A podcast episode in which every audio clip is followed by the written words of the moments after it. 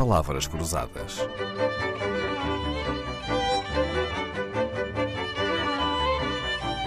Porque quase tudo é uma questão de semântica.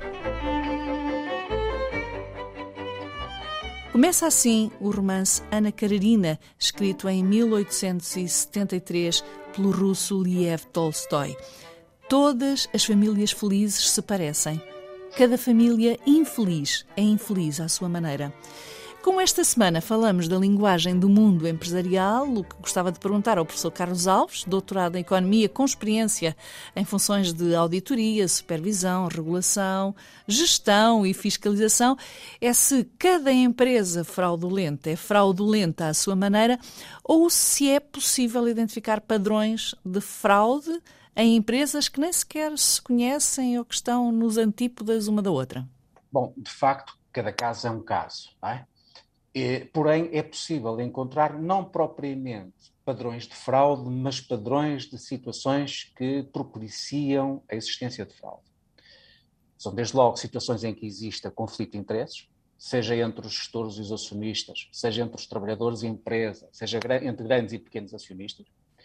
Situações em que exista forte assimetria de informação, isto é, situações em que quem toma as decisões tem muito mais informação do que quem arca com as consequências dessas decisões, e isso permite esconder intenções ou esconder mesmo ações. Repare, por exemplo, o caso de falência da Enron é um caso em que foram escondidas coisas dos investidores e dos acionistas durante anos.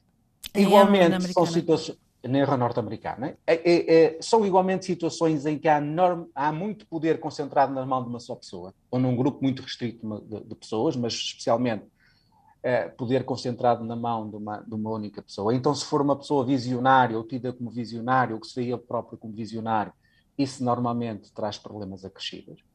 São situações em que não existem uh, uh, suficientemente estabelecidas, estabelecidos contrapoderes ou poderes instituídos. Portanto, mecanismos de checks and balances tendem a, a reduzir as situações em que, em que a fraude pode ocorrer. E depois são normalmente situações em que as, as, as vítimas da fraude são, são, uh, são uh, uh, não têm rosto, não têm semblante, não é?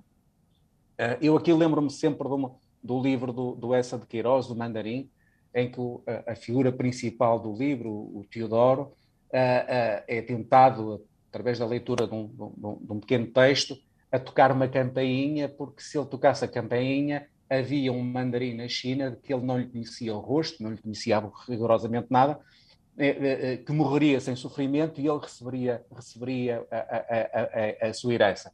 Ora, às vezes é um bocadinho não é, isso do que acontece nas empresas. Os acionistas não têm rosto, são pequenos acionistas, ou são, se são acionistas com uma posição relevante na, na, no capital das empresas, muitas vezes são fundos de investimento, fundos de pensões, que por sua vez também estão dispersos por muita gente. E essas situações são situações que proporcionam, proporcionam uhum. oportunidade uhum. de aparecimento de fraude. Uhum. Pode haver então vários padrões, vários uh, modelos mais profícuos às hipóteses de fraude. Há um em particular sobre o qual gostaria de ouvir, que é a detecção de fraude através de palavras, da pesquisa de palavras nos relatórios das empresas. Um norte-americano, Craig Lewis, estudou ou tentou criar um modelo para saber que tipo de palavras são mais usadas pelas empresas fraudulentas. Conhece esse trabalho, professor Carlos Alves? Sim, este estudo insere-se numa linha de estudos que visam explorar a informação voluntariamente eh, disponibilizada pela empresa e não estruturada e tentam, a partir daí, eh, eh, inferir algumas consequências para vários efeitos. O que nós temos agora de novo é que existem técnicas informáticas e machine learning que permitem extrair de relatórios com, com, com muitas páginas, extrair e sistematizar essa informação em forma que seja estudável depois pelos investigadores uhum. com os seus modelos quantitativos. Professor, Mas vamos... não é nada de novo, repare, não é uhum. nada de novo a utilização de, a utilização de, de mecanismos desta natureza na vigilância de, de, de abusos e, e, de mercado e de crimes de mercado. Acho que os nossos ouvintes estão curiosíssimos para conhecer ao, ao menos alguns exemplos de, do que podem ser pistas de linguagem que se encontram nos relatórios e contas de empresas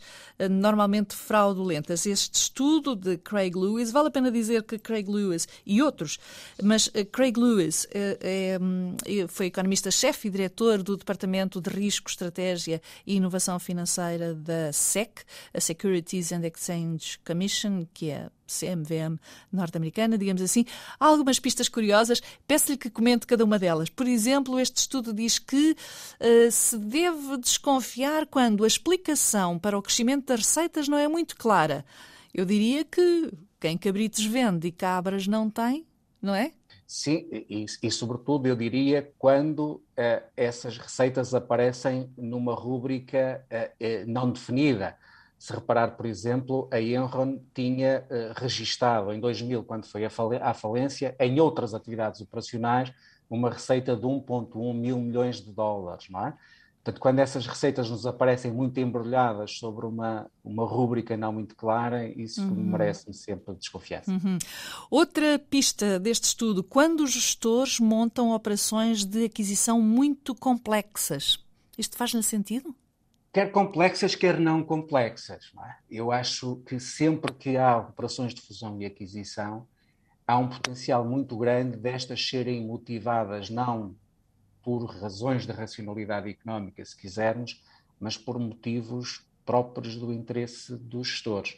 Uhum. Há, há, eh, posso, por exemplo, há uma, há uma empresa, dar-lhe um exemplo nesse sentido, há uma empresa holandesa chamada Old, que alguns autores sustentam que uma das razões pelas quais ela passou por uma crise muito significativa, que quase a levou à falência, foi um incentivo que foi criado aos gestores de remuneração em função do resultado por ação.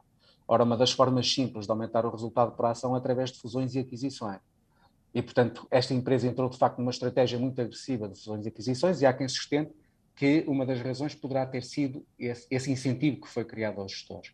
E, portanto, sempre que há fusões e aquisições, a sua racionalidade tem que ser vista com muito cuidado, com uhum. muita atenção. Outra pista que se encontra nas palavras, pistas de fraude empresarial que se encontram nas palavras, quando os gestores dão mais informação da empresa em palcos internacionais do que no seu próprio país. Curioso é olhar para as palavras ou expressões que foram estudadas numa amostra e palavras que levam os autores deste estudo a abrir bem os olhos. Despesas de marketing, honorários, benefícios salariais, despesas relacionadas, lançamento de produtos, estratégia de crescimentos, oportunidade de negócio, pagamento de dividendos, parceiros, acordos de colaboração, entre outras.